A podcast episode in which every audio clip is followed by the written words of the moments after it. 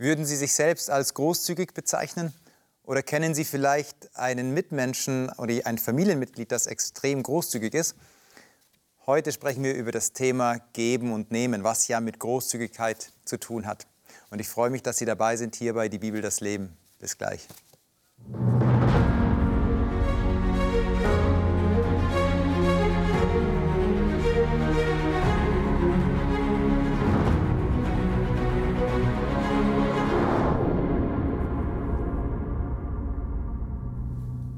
Schön, dass ihr da seid. Extrem großzügige Menschen, denn ihr gebt mir schließlich gerade Zeit von euch. Also vielen Dank dafür. Ähm, Ludmilla, du bist das erste Mal hier bei mir. Du bist Produzentin bei einem Fernsehsender, ähm, in leitender Funktion sogar. Marcel, du bist Redakteur ähm, und Moderator von ähm, einem Fernsehsender. Und du arbeitest mit Jugendlichen, Melina, und machst nebenbei Musik. Und wahrscheinlich hast du schon mehr Abonnenten für deinen Spotify-Account. es geht heute um das Thema Großzügigkeit, Geben und Nehmen, was ja auch zusammenhängt. Und ich würde gerne mit euch ein paar Bibeltexte anschauen, die uns tatsächlich herausfordern werden. Und den ersten, der steht in Sprüche Kapitel, 4, äh, Sprüche Kapitel 11, Vers 24 bis 28. Und Melina, wenn du anfangen möchtest zu lesen, mhm. darfst du gerne loslegen und darfst noch sagen, nach welcher Übersetzung du liest. Ja, ich lese nach der Elberfelder. Sprüche 11, 24 bis 28 war das, ne? Genau. Da ist einer, der ausstreut und er bekommt immer mehr, und einer, der mehr spart als recht ist, und es gereicht ihm nur zum Mangel. Wer gern wohltut, wird reichlich gesättigt, und wer andere tränkt, wird auch selbst getränkt. Wer Getreide zurückhält, den verwünschen die Leute, aber Segen kommt auf das Haupt dessen, der Getreide verkauft. Wer, auch das, wer auf das Gute aus ist, sucht Wohlgefallen, wer aber nach Bösem trachtet, über den wird es kommen. Wer auf sein Reichtum vertraut, der wird fallen, aber wie Laub werden die Gerechten sprossen. Der Text spielt ja so ein hm. bisschen mit Elementen und am Anfang total irritierend. Wer ausstreut, der bekommt mehr und einer, der spart, mehr spart als recht, das gereicht ihm nur zu mangeln. Das ist ein Paradox, oder? Also wenn ich gebe, dann ist es weg. Und wenn ich empfange, dann habe ich. Was meint Salomo, wenn er mit, diesem, mit dieser Aussage hier ähm, uns begegnet? Doch, doch irgendwie falsch, oder? spontan, falsch, genau, spontan kann man sagen, er lebt in einer anderen Welt, ne? Ja. Er lebt nicht hier. Ja, er war halt König. Er hat nicht genug gehabt. Wenn ich gebe, ist nicht so schlimm, oder? Ja, aber ich finde es spannend, in welchem, äh, also wenn man das so hört, einfach mal so auf sich wirken lässt. Bei mir hat es ausgelöst von, von einer Haltung. Nicht unbedingt, ich muss jetzt alles abgeben, sondern äh, es steht ja da, wer mehr behält oder zurückhält, als recht ist. Also das heißt, du sollst ja schon vorsorgen, du sollst dich um dich kümmern, du sollst ja auch darauf achten, dass du genug hast. Aber diese Haltung geht es nur um mich. Also, mhm. Mhm. Ähm, und das ist für mich hier, was rauskommt, so sehe ich auch den anderen. Bin ich gastfrei, gebe ich, sehe ich Not. Also richte ich den Blick auf mich, nur im Innern so, oder kann ich den Blick auch von mir weg nach außen richten, mhm. zu dem anderen hin? Gibt es so den Spruch, wer, also jemand kann nur bei dem anderen sein, wenn er auch bei sich ist? wird so dann so ein bisschen in, diese, in, diesen, in diesen Kontext packen. Aber das Bild wird ja noch weiter gesponnen von ihm, nämlich ähm, er spricht von Getreide, er spricht von, was mit Getreide zu tun hat, ist ja ein Bild von einem Bauern, von Landwirtschaft, wo man Saat und Ernte betreibt. Also man streut aus, man gibt, empfängt dann viel, viel mehr zurück. Kann ich das auf Geben und auf Nehmen auch so übertragen? Also ganz ehrlich, Zwischenmenschliches Miteinander ist gesund. Jetzt steile Aussage. Zwischenmenschliches ähm, Miteinander ist gesund, wenn ich von dem anderen erwarte, ich habe dir was getan, also erwarte ich das zurück von dir. Oder? Weiß ich nicht. wie, wie, wie läuft das? Ja? Ich glaube, das macht nicht so ganz glücklich, weil wenn ich jetzt zum Beispiel irgendjemandem etwas gebe und dann nur darauf warte, dass ich das zurückbekomme und der macht das nicht, dann bin ich ja recht enttäuscht. Oder der andere im Gegensatz hat ja dann so eine ähm, Verantwortung, etwas zurückzugeben und macht es eigentlich gar nicht freiwillig, weil es ja sich so gehört. Mhm. Also es ist ja viel weniger wert, das, was ich von ihm bekomme, als wenn er das einfach so macht, ohne dass er es mir zurückzahlen muss oder irgendwie sowas in der Art. Aber bin ich da wirklich so, oder seid ihr da wirklich so frei, dass ihr sagt, okay, ich bin so großzügig und gebe einfach und wie der andere antwortet, das ist er voll frei damit oder ist da doch irgendwo dann irgendwann mal so, also kennt ihr das Gefühl von Enttäuschung? Ah, da bin ich jetzt aber enttäuscht. Das ja. nimmt mich gerade mit. Also ich, ich denke auf jeden Fall, ähm, so die, die, die Herausforderung, solche Texte erden einen ein Stück weit auch und, und, und geben einem eine neue Realität und eine, eine andere Sichtweise. Und man reflektiert sich dann, weil ich glaube, wir alle haben manchmal diesen Gedanken, den du beschrieben hast, so irgendwie im Kopf. Ne? Weiß ich nicht. Du kriegst eine Einladung und du denkst, naja, eigentlich, das ist ja auch schön und so, aber dann muss ich schon einen anderen auch einladen. Oder du kriegst was geschenkt und okay, muss ich vielleicht. Das kennen wir, glaube ich, alle irgendwie. Ja, wie groß ist war das Geschenk, das ich bekommen habe? Und ähm, jetzt muss ich das gleiche irgendwie so zurück. Genau. Und, und was ich total schön finde an, an dem Text ist wirklich, dass es einem so eine neue Perspektive schenkt und, und von dieser Großzügigkeit ähm, spricht und von dieser, äh, wie sagt man das, von dieser Tugend einfach Dinge zu machen, weil sie schön sind, weil sie gut sind, ohne irgendwie zweiten Gedanken. Und das finde ich schön, dass man, dass einem solche Texte die Chance geben, da auch reinwachsen zu dürfen. Ja, und, aber es weckt ja auch das, äh, das Bewusstsein dafür. Also mhm, ich glaube, ja. es ist schon auch eine bewusste Sache, weil wir wachsen auf in einer Gesellschaft, wo es viel um Leistung, sich selber was erarbeiten, selbst als Kinder so Taschengeld, man, man fängt an zu wirtschaften, so schon im Kleinen. Und äh, es ist nicht dieses, also ich glaube, dass, ich kann von mir sprechen, mhm. so dieses bewusste, so den Blick auf den anderen und dieses bewusste, was ist meine Erwartungshaltung? Mhm. Und zu sagen, ich will geben, weil ich den anderen sehe, weil ich dem anderen eine Freude machen will, nicht weil ich was erwarte. Weil das wäre der mhm. Umkehrschluss so. Genau, genau. Mhm aus einer Motivation heraus, dass ich dann vielleicht noch was Besseres bekomme. Also vielleicht, mhm. vielleicht noch nicht mhm. eins zu eins, sondern man erhofft sich dann noch was. Sogar noch mehr. noch, noch, noch mehr zu kriegen. Ja. Sondern in die Haltung so. Und das habe ich erlebt an, ähm, in einigen Momenten, wo bewusst so, da gibt es Menschen, denen es schlechter geht, können wir nicht was abgeben. Und da weißt du, da, die können dir gar nicht das, äh, das zurückgeben oder irgendwas geben im, in, in diesem Wert oder sowas. Und da ist es einem viel bewusster in solchen Momenten. In so einem Kontext, wo man einfach im Leben so unterwegs ist, mit Freunden, mit Familie, mhm. da kann sowas schon mal untergehen, dieses Bewusstsein für, ich tue es einfach nur für den anderen. Mhm. Ähm, und dann ist man vielleicht enttäuscht, weiß nicht, Weihnachten mhm. oder äh, Geburtstag, was auch immer die Feierlichkeiten so im Jahr sind. Was, was kriege ich? Was gebe ich? Was ist was wert? Ähm, sich bewusst zu machen und du hast recht, diese Texte setzen das in Relation, dieses Bewusstsein da steht einer drüber, der, der sich darum kümmert. Aber ich fange das jetzt mal so auf. Wenn ich jetzt eine Beziehung habe zu einer Person, die mir näher steht, meiner, meiner, meiner Partnerin, meiner Ehefrau, meinem Ehepartner, und da gebe ich oder investiere ich mich und es kommt nichts zurück, ist doch wahrscheinlich sehr viel schmerzhafter, als wenn ich irgendjemanden sehe, ach, der braucht gerade etwas, ich investiere mich an jemanden oder in jemanden, jemanden, den ich nicht kenne, wo keine Beziehung da ist und es kommt nichts zurück. Das hat vielleicht aber auch was damit zu tun, ähm, dass Geben sich ja auch unglaublich gut anfühlen kann. Ne? Also das hat, hat, ja auch was mit einer Position zu tun. Ich bin fähig, jemanden zu geben. In einer Machtposition. Auf einmal dreht sich das aber um, wenn ich dann der Empfangende bin. Also wie geht ihr denn damit um, wenn ihr mal diejenigen seid oder derjenige bist, der ähm, dann angewiesen ist auf jemanden, der sich investiert? Könnt ihr das dann so leicht annehmen? Je nachdem, wie groß die Not ist, gell? Ganz ehrlich, ne? Ich meine, wenn du jetzt, wenn man jetzt wirklich sich vorstellt, so, so richtig Drama, man stürzt irgendwie ab und äh, ist auf der Straße, gibt es ja manchmal so dramatische Fälle, irgendwie ganz blöde Situationen, jemand verliert seinen Beruf und ist wirklich auf der Straße dann, mhm. durch so gemeine Wendungen im Leben und ist dann wirklich krass bedürftig. Ich meine, dann, glaube ich, würden wir schon auch Hilfe annehmen, ne? Weiß ich nicht, glaube ich schon.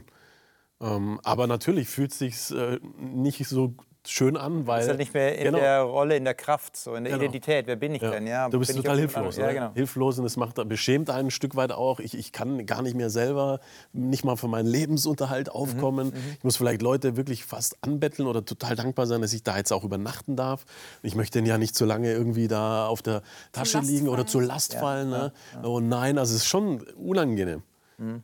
Ich finde es gar nicht schlecht, wenn man sowas mal erlebt hat, weil das bringt einem auch ein bisschen Demut bei, seinen Stolz ablegen zu müssen und wirklich zu sagen, okay, ich, ich bin jetzt eben nicht in der Position, ja, ich bin jetzt irgendwo und brauche wirklich Hilfe. Mhm. Und das ist nicht leicht, das anzunehmen. Also ich glaube, das fällt vielen Menschen sehr schwer, weil wir eben so unseren Stolz haben und keine Schwäche zeigen wollen.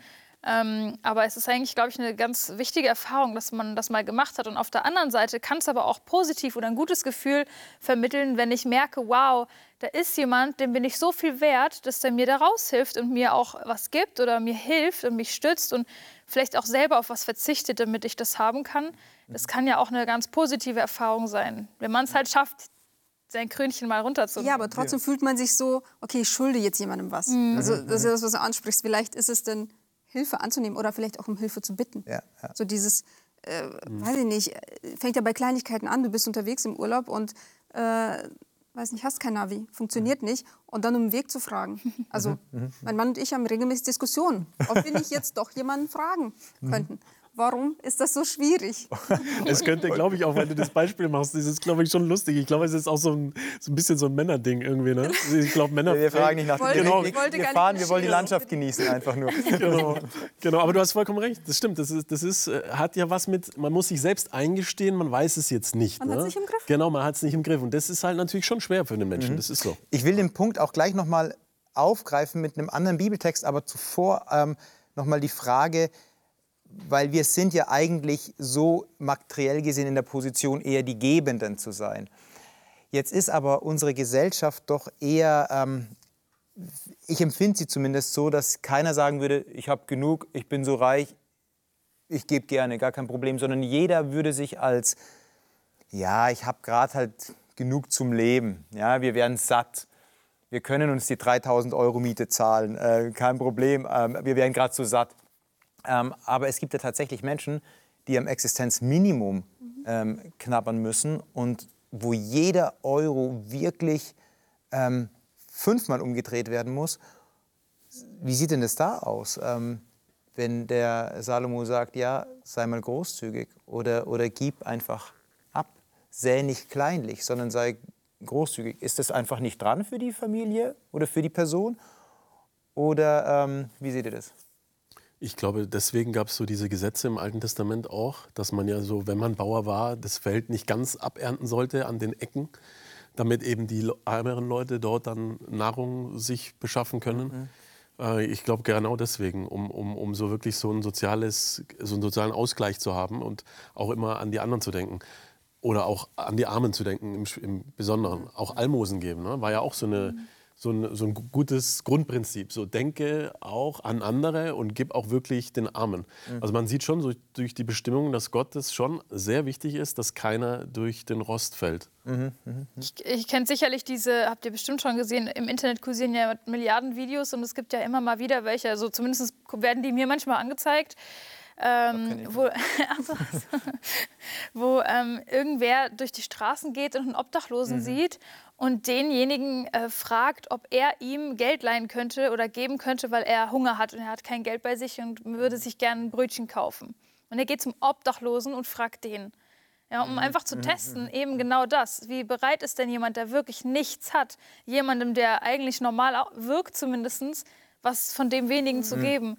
Und interessanterweise ist es wirklich scheinbar häufig so, dass die wirklich das, die, die von den zwei Euro, die sie haben, die zwei Euro demjenigen geben, damit er sich was zu essen holt, der wahrscheinlich sonst eigentlich am Abend wieder was hätte. Ne? Und das ist so berührend und dann äh, schön ist in den Videos, kriegen die dann meistens das Zehnfache zurück und sind dann auch selber wieder beschenkt, weil sie aber bereit sind zu geben. Und das ist auch dieses biblische Prinzip so ein bisschen.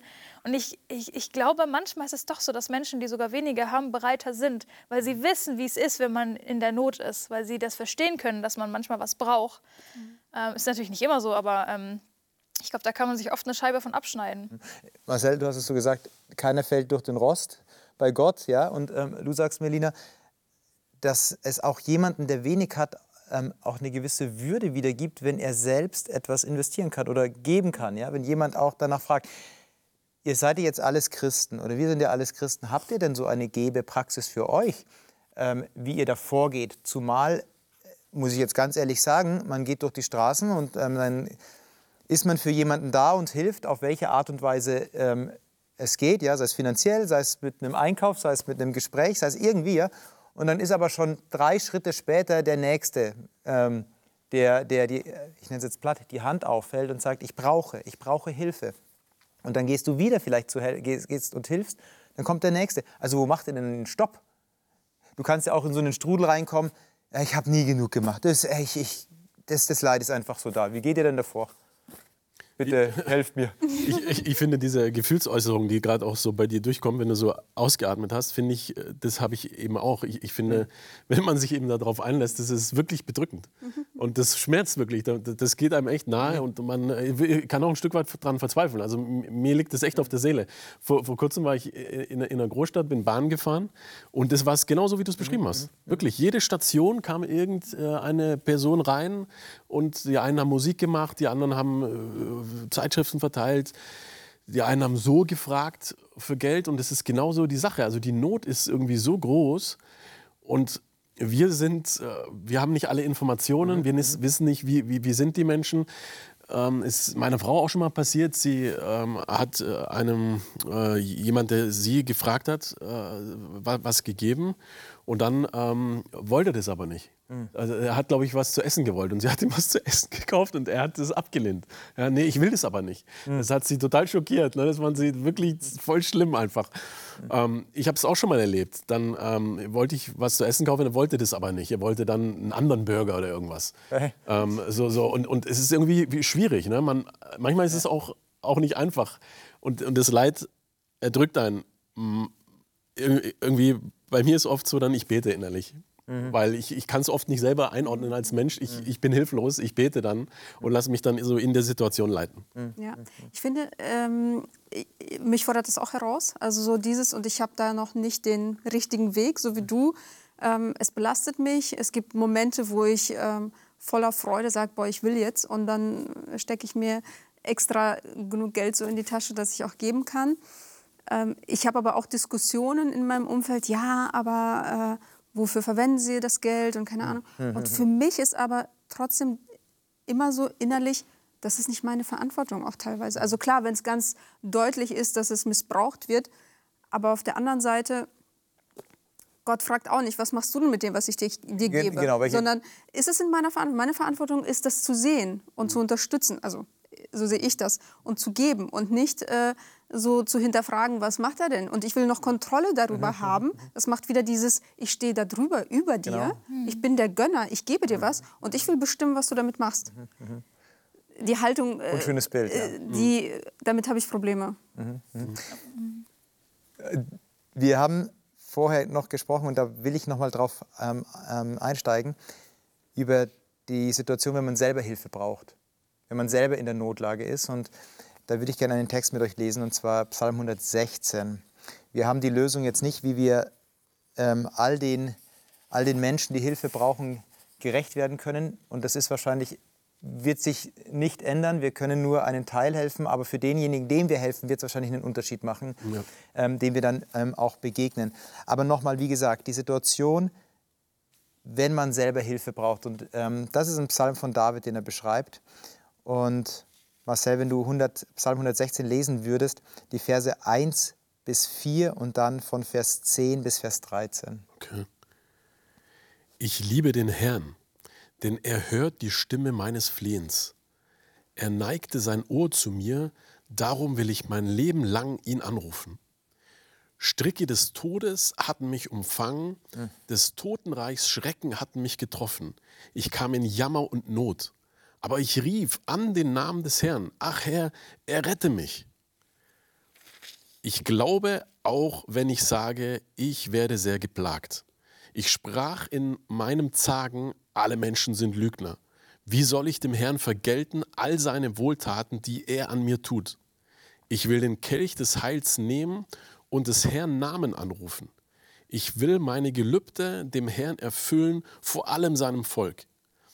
Wir haben jetzt einen kurzen Part ausgelassen. Da spricht er dann darüber, wie Gott ihn gerettet hat. Aber trotzdem ist der Punkt, dass David hier eine existenzielle Krise erlebt. Es geht ihm, oder dem Psalmisten, es geht ihm wirklich nicht gut. Er kommt sogar zu dem Ausspruch, dass er sagt, alle Menschen sind Lügner. Also das ist ja schon heftige Aussage. Die, äh, die Fesseln des Todes, die Ängste des Scheols, also des Totenreichs, der, der ist am Ende, dieser Mann, der das hier ausdrückt. Und trotzdem kommt er zu der Aussage letztendlich, dass Gott ihn gerettet hat und dann dankt. Also so ein bisschen Happy End. Aber da muss ich sagen, stelle ich mir die Frage, Gott hätte ihn doch vor dem ganzen Zeug einfach bewahren können. Also ich würde da wahrscheinlich eher sagen, ja Herr, wo warst du denn? Was sagt das über Gott aus dieser Psalm, über Gott aus und das Verhältnis, das er zum Menschen hat? er ist definitiv der Souverän. Ne? Also so grundsätzlich mal. Ne? Also es gibt ja auch ein, ein, ein alttestamentliches Bild, wo, wo Gott einmal ganz heftig so sagt, so Freunde, wisst ihr, ähm, ich bin der Töpfer. Ich töpfe und ähm, ich meine, was, wo, also ich meine, wo ist der Ton, der zum Töpfer sagt, ey Töpfer, ich will gerne irgendwie jetzt hier noch so eine, eine Henkel dran haben. Ja? Äh, also, also sprich, das führt uns natürlich schon vor Augen, in aller Krassheit auch und auch Ja. mit, all- in aller Spannung und auch mit allen offenen Fragen. Aber, aber grundsätzlich mal, so stellt sich Gott einfach dar, er ist eben Gott, sonst wäre er auch nicht Gott. Wir reden nicht über uns, wir reden über einen, der über dem Menschen steht.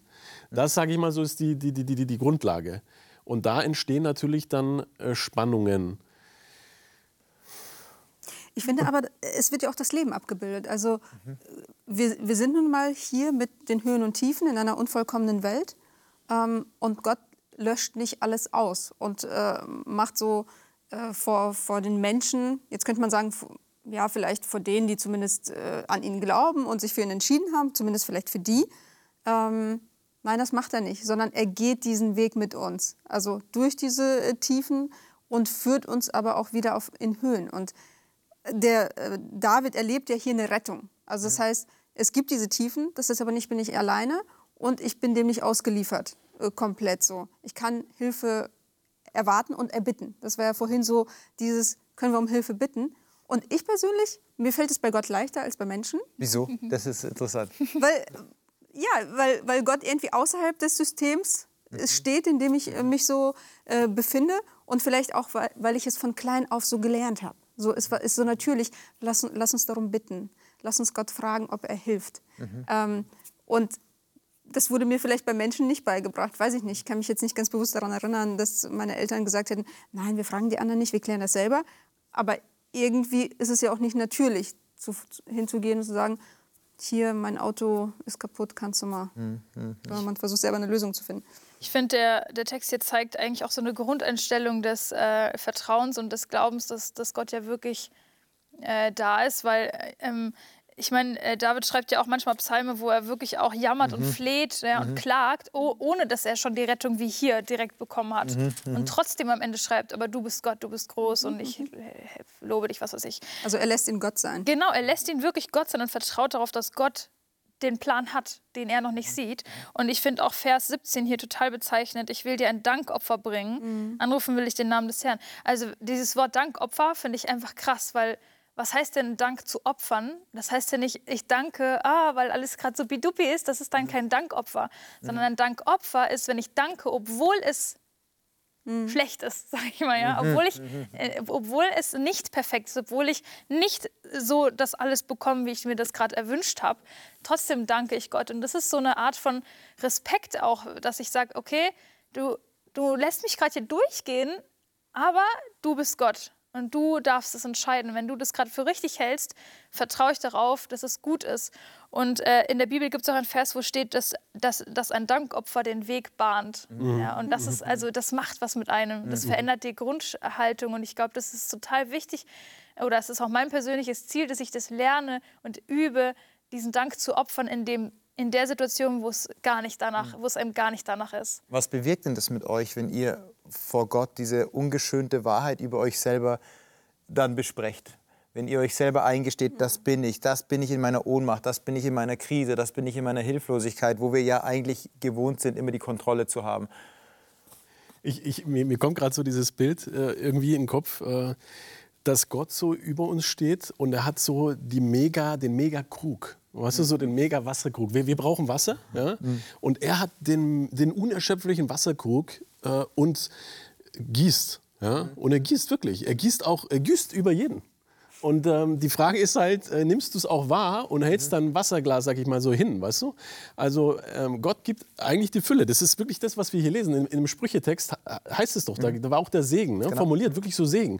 Also wenn du aus der Fülle heraus, wenn du weißt, dass ein Gott, dann, dass dein Gott der Gott der Fülle ist, dann eigentlich, ich weiß, dass es nicht einfach ist, aber eigentlich möchte Gott uns dadurch zeigen, dein Krug, dein Wasser, Brust, äh, Wasser, du sprichst von Wasser. Ich, Genau, das genau. war der Trigger. Dein, dein Wasser ist immer, ist immer gefüllt eigentlich. Dein Wasserglas ist immer gefüllt. Und auch wenn auch wenn's manchmal harte Situationen gibt, trotzdem bist du eigentlich aus Gottes Perspektive, ich weiß, dass es schwierig ist, aber so sagen es die Texte, aus Gottes Perspektive bist du auch im Mangel in der Fülle. Aber das ist was Inneres dann. Nicht, dass du ja. jetzt sagst, ich bekomme Besitztümer, sondern was Inneres. Ja, ja? und, das auch, und ich sage mal, das ist auch so die, ich weiß, wie gesagt, wir reden hier nicht äh, easy cheesy. Ich weiß, dass es hart ist. Ähm, aber das ist diese, diese Haltung des Vertrauens. Mhm. Weißt du, die ja auch anscheinend dieser Mann hier hat. Weil in, in, in mhm. einem Vers sagt er, alle Menschen sind Lügner. Mhm. Und sofort im nächsten sagt er aber, ähm, hier große, äh, große Dinge. So, da, so ähm, wie soll ich dem Herrn vergelten? All seine Wohltat, die er an mir tut. Da gießt, da gießt er. Weißt du so? Ich finde das Beispiel total spannend von, von dir gerade, weil ich stelle mir das gerade weiter vor. Ich stehe da, von oben regnet es herab, ja, den Segenregen irgendwie. Und ich nehme das nicht an und stelle mich mit dem Regenschirm dahin, weil es mich nervt, weil ich irgendwie auf das Negative mhm. fokussiert bin. Und zwar, dass ich jetzt gerade nass werde, statt dass ich trinken bekomme. Und stelle mich mit dem Regenschirm hin und die Folge ist, ich kriege ja nichts zu trinken. Mhm. Ich werde einfach vielleicht nass oder auch nicht, je nach gut, dem, wie gut mein Regenschirm ist. Ähm, aber andererseits, ja, wenn ich das so annehme und darauf vertraue, dass was von oben da auf mich zukommt, auch wenn es vielleicht manchmal ein Wasserfall ist, der mich erstmal fast umwirft, ja. Aber wenn ich meinen Krug dahin stelle und sage, okay, ich glaube, es ist was Gutes, und dann merke ich, ah, cool, Wasser zum Trinken, der Gott ist da für mich. Auch wenn es erstmal irgendwie unangenehm ist. Und das ist, finde ich, ein super Punkt, denn wir lernen ja von Kindesbein an, irgendwie großzügig zu sein oder zu teilen. Ja, das ist ein ganz großer Wert, den wir als Kinder schon mit bekommen, hoffentlich zumindest.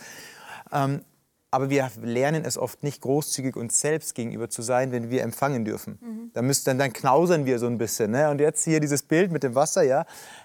Gott gießt und gießt und gießt.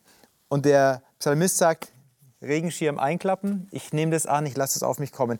Ich habe eine Zuschauerfrage bekommen und die möchte ich euch kurz vorlesen, weil ich die ganz spannend finde. Inwiefern könnte mangelnde Dankbarkeit ein Gradmesser geistlicher Unreife sein?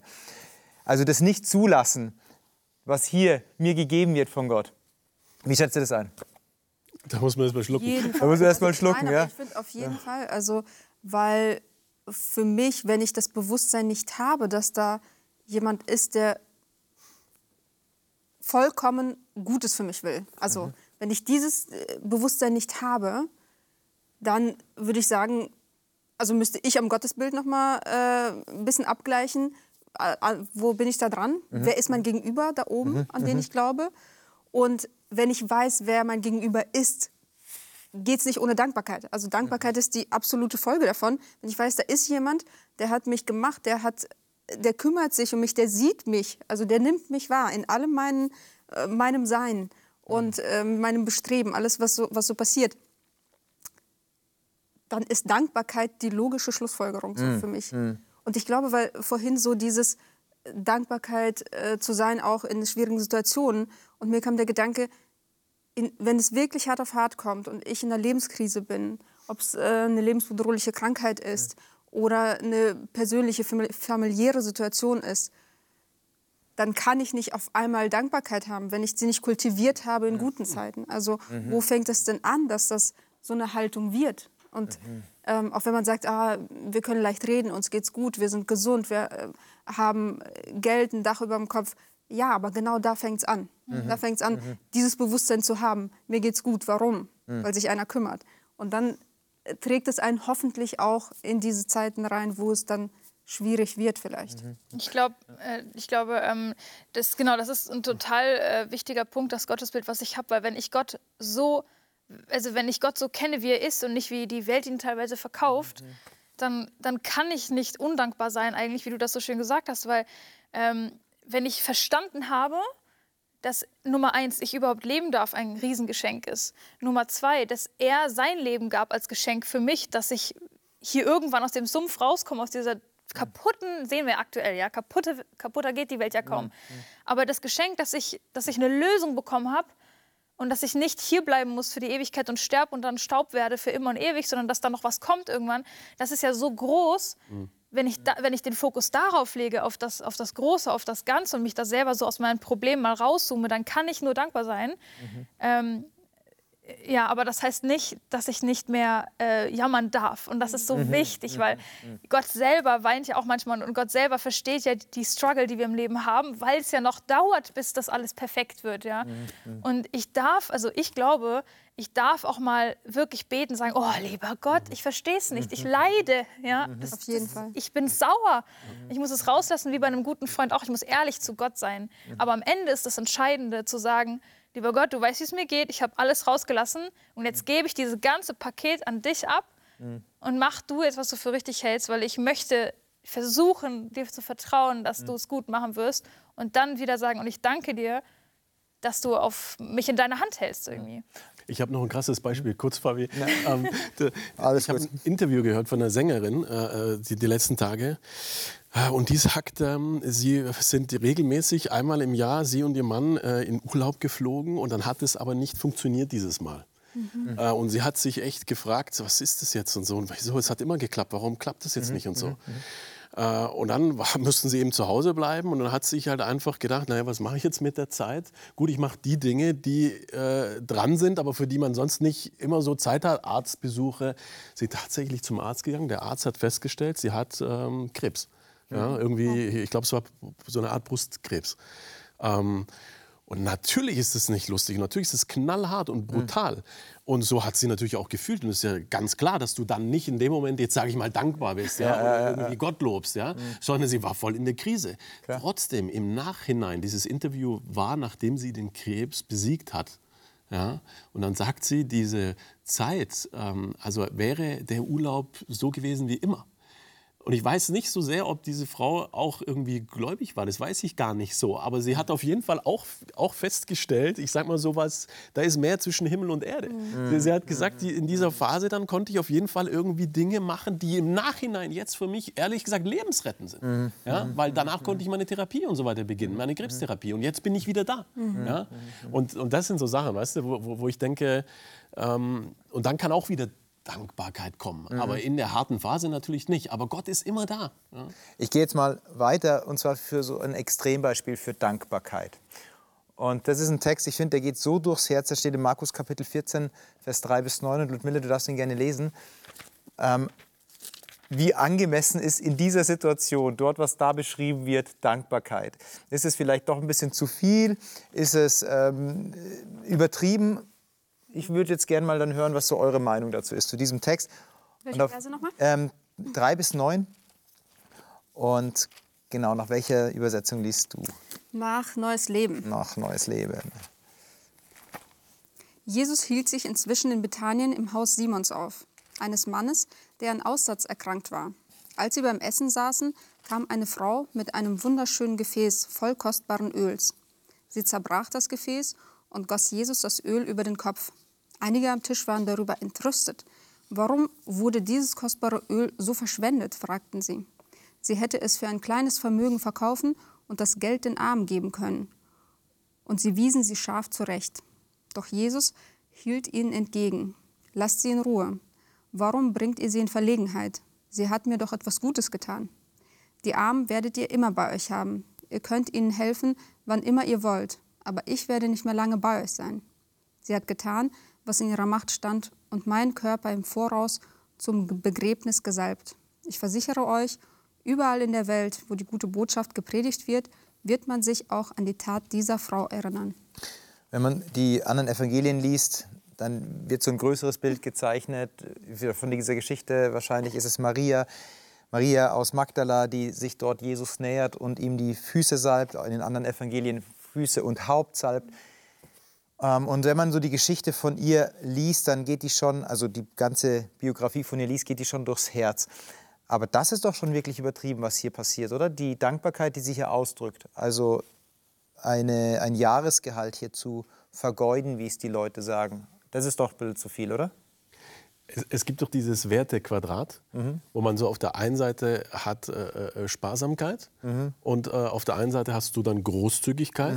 Und dann steht es natürlich, bist du in der Gefahr, auf beiden Seiten natürlich zu übertreiben. Wenn du dann zu sehr sparst, kommst du in den Geiz.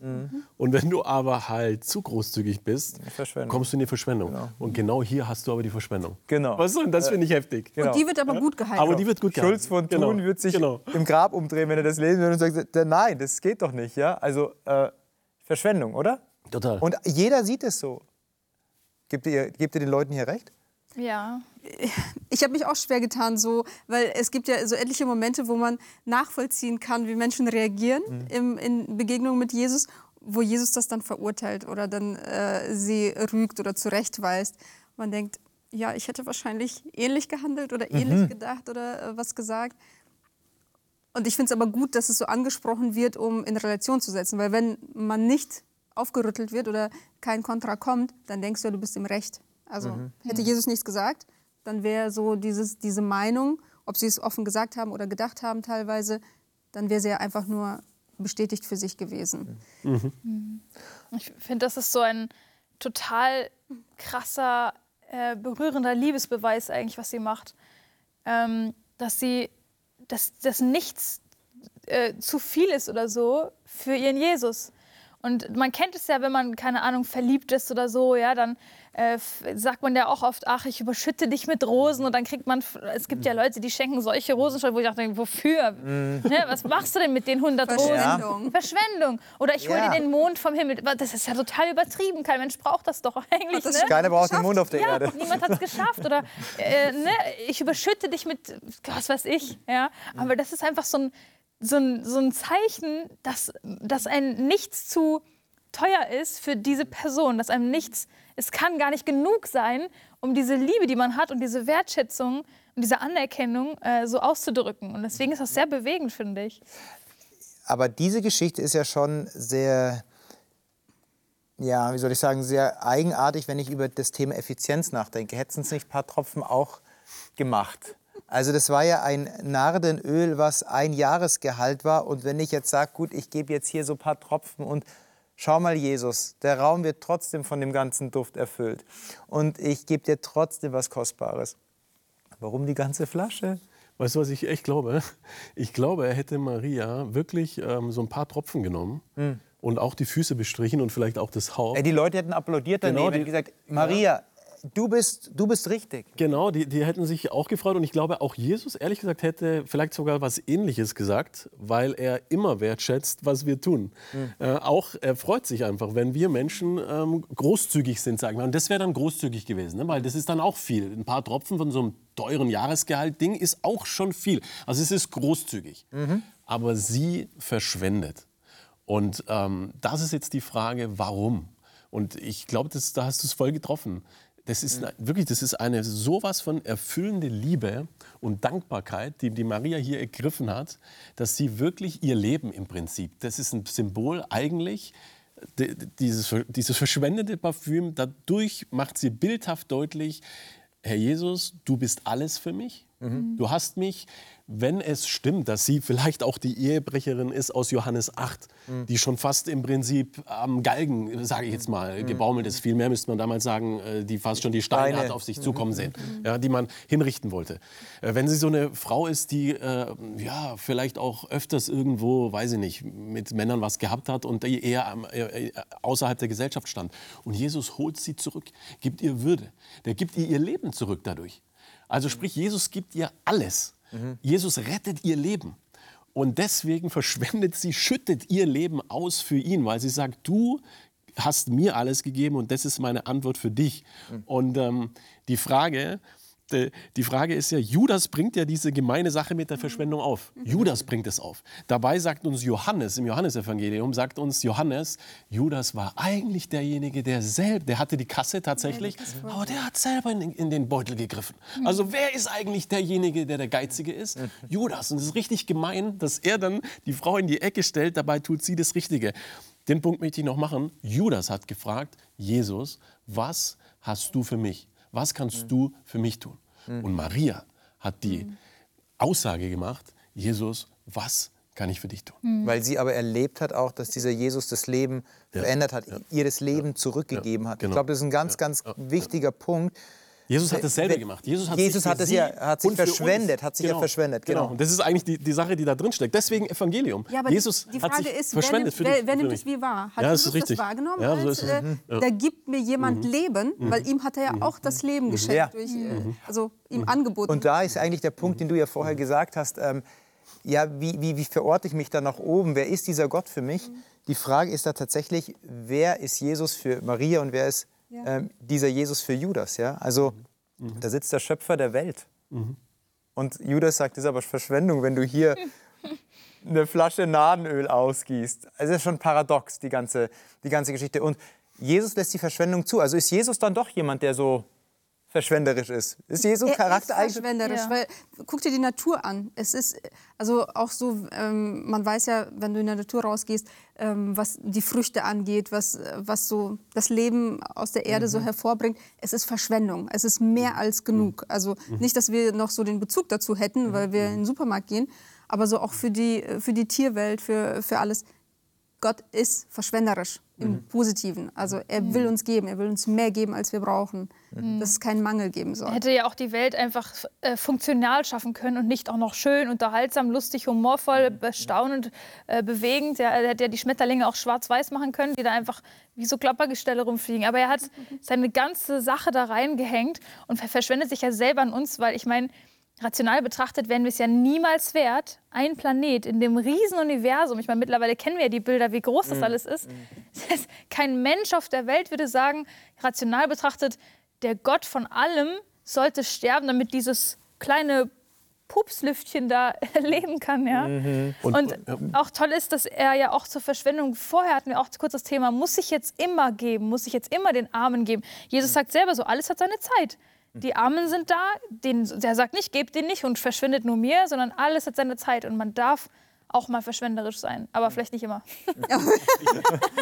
Ich finde, ich finde auch krass, also auf jeden Fall Umwelt ne, und Schöpfung, die Fülle, wie ihr sagt, totale Verschwendung. Ich finde auch der Mensch an sich, wenn wir uns anschauen, ne, wir sind auch nicht, wie du es vorhin genannt hast, die Schmetterlinge, Klappergestelle, wir sind auch nicht nur irgendwie so, weiß ich nicht, so komische Wesen, wir sind auch, ne, wir haben Haare, wir haben Augen, wir haben eine Nase, wir sind auch Fü die Fülle gestaltet. Und was ich auch krass finde, wir sind auch in der Freiheit, dass wir Freiheit haben hat Gott sich verschwendet. Weil was hat es ihn gekostet, dass wir frei entscheiden dürfen, wie wir unser Leben gestalten? Das hat ihn ja gerade zur Verschwendung, sage ich jetzt mal, gezwungen, dass er sein eigenes Leben sogar gibt, um uns zu retten. Das, das ist doch Wahnsinn. Sowas mache ich doch nicht. Also das finde ich unglaublich. Jetzt hast du Also Schuld. du würdest das nicht tun. Okay. Ja, eigentlich, also, ja, aber menschlich, in der Tat, menschlich würde jeder sagen, Freunde, das ist keine Kosten-Nutzen-Rechnung. Also Ist- Werte Quadrat Schuld und Tun hast du erwähnt gehabt. Da ist äh, Verschwendung ja ein Extrem. Und Gott würde sagen, oder Jesus würde sagen, das ist kein Extrem, sondern es ist mein, meine Mein Leben. Natur. Es ist Es meine ist meine Natur. Natur. Ja. Ich verschwende mich. Ja. Also, wie verschwendet ihr euch denn? Ja. Wie funktioniert das? Ganz kurz, wie funktioniert es, dass ich mich verschwende an Gott, ähm, auch an den Nächsten, aber ähm, vor allem hier jetzt erstmal an Gott? Ich, was mir vorhin gekommen ist, ich glaube, das ist ein Aspekt, den dürfen wir auch nicht aus den Augen ähm, äh, lassen. Wir denken ja oft monetär. Ja, wie helfe ich anderen und so. Und das ist auch gut und das hat auch sein, äh, seine Berechtigung, ohne Zweifel. Aber ich glaube, ein ganz krasser Faktor, den wir manchmal vielleicht auch vernachlässigen, ist deine Lebenszeit. Also Menschen, wenn du dich um Menschen kümmerst, wenn du Menschen zuhörst, wenn du äh, äh, ihnen Raum gibst, ja, ähm, wenn du dich um deine Familie kümmerst, um deinen Partner, um deine Freunde, das ist ehrlich gesagt, wenn du dich da ein Stück weit verschwendest, das ist richtig viel, weil das äh, ist weg, weißt du? Weg. Ja. Genau, genau. Lebenszeit, materielles, ja. Ja, mi- mir geht es ähnlich so. Zum einen dieses bewusste ähm, auch materiell geben und abzugeben, diese bewusste Entscheidung, ich brauche nicht alles, was ich bekomme. Also ich habe mehr, als ich wirklich brauche. Ähm, und da auch großzügig zu sein und auch äh, zu sagen, ja, man könnte jetzt 50 Euro geben, aber man kann auch 500 geben. Oder wa- ich, nur ein Beispiel, jetzt äh, keine Rückschlüsse bitte. ähm, aber auch tatsächlich dieses zwischenmenschliche Zeit ähm, zu investieren, weil heute ist ja Zeit so ein krasses Gut gerade in der Gesellschaft. Ähm, arbeiten, man kann unendlich arbeiten. Da, wo investiere ich das rein? Ich kann viel Geld verdienen. Ähm, ich kann ähm, ja, aber auch was machen, wo ich das Gefühl habe, ich, ich höre mal, wo ruft mich der Herr hin, mhm. ähm, wo will er mich haben. Auch da, also bewusste Entscheidung und äh, zu sagen, Gott, ich will, mhm. ich will mich zur Verfügung stellen, ich will mein Leben dir irgendwie widmen in irgendeiner Form. Und da gibt es verschiedene. Und dafür auch dann Verantwortung übernehmen und mit dieser Verantwortung darf ich mich von Ihnen verabschieden. Ich hoffe, Sie erleben Gott als einen Gott, der großzügig ist, der Ihnen, wie gerade Maria beschrieben wurde, das Leben geschenkt hat und dass Sie mit diesem großzügigen Gott Ihr Leben verbringen. Ihnen wünsche ich alles Gute, bleiben Sie gesund und wir sehen uns nächste Woche wieder. Ich freue mich auf Sie. Ciao.